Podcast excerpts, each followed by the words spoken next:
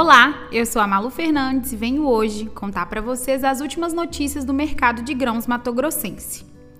Na semana passada, começava a ser definida a área plantada efetiva dos Estados Unidos, e em relatório divulgado pela USDA no último dia 30 de junho, confirmou-se um grande corte na área plantada com milho neste ano de 2022, em comparação à área plantada no ano anterior. Ainda assim, Apesar do atraso na semeadura, que reafirma a previsão de menor área plantada, esse último relatório é positivo quando comparado ao primeiro, que foi publicado em março. São estimados agora cerca de 36,39 milhões de hectares plantados com milho no país. Até então, o foco vinha sendo a área plantada, mas agora nós voltamos a olhar para o clima, nesse mês que se inicia e que é crucial para a polinização das lavouras norte-americanas. Depois desse breve resumo da situação do milho no mercado internacional, voltamos ao mercado nacional, que começa a mostrar os problemas de logística deste ano.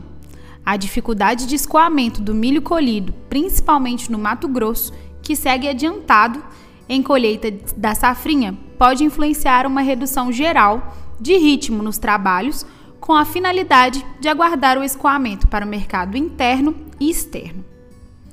Existe uma pressão de colheita e a dificuldade de espaço no Mato Grosso, baixando os preços do grão.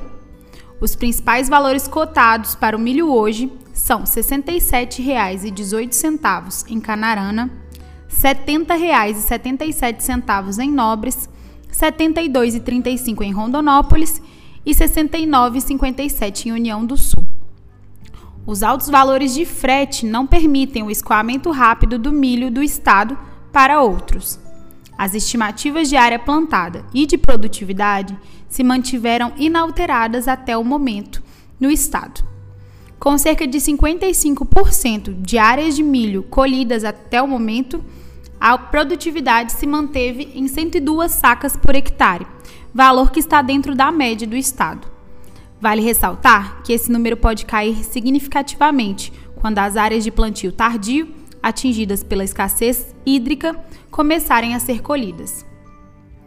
Poucas foram as negociações reportadas no decorrer da semana passada no estado.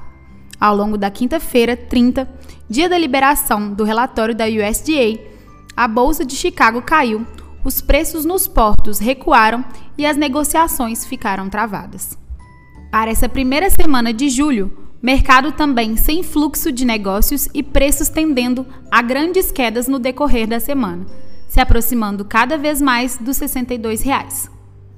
Esse foi mais um retrato semanal do mercado de grãos no Mato Grosso. Continue ligado aqui na Tarkin para receber notícias atualizadas e diariamente. Não se esqueça também de acessar o nosso aplicativo gratuito para ter acesso às cotações em tempo real e ofertas de grãos exclusivas.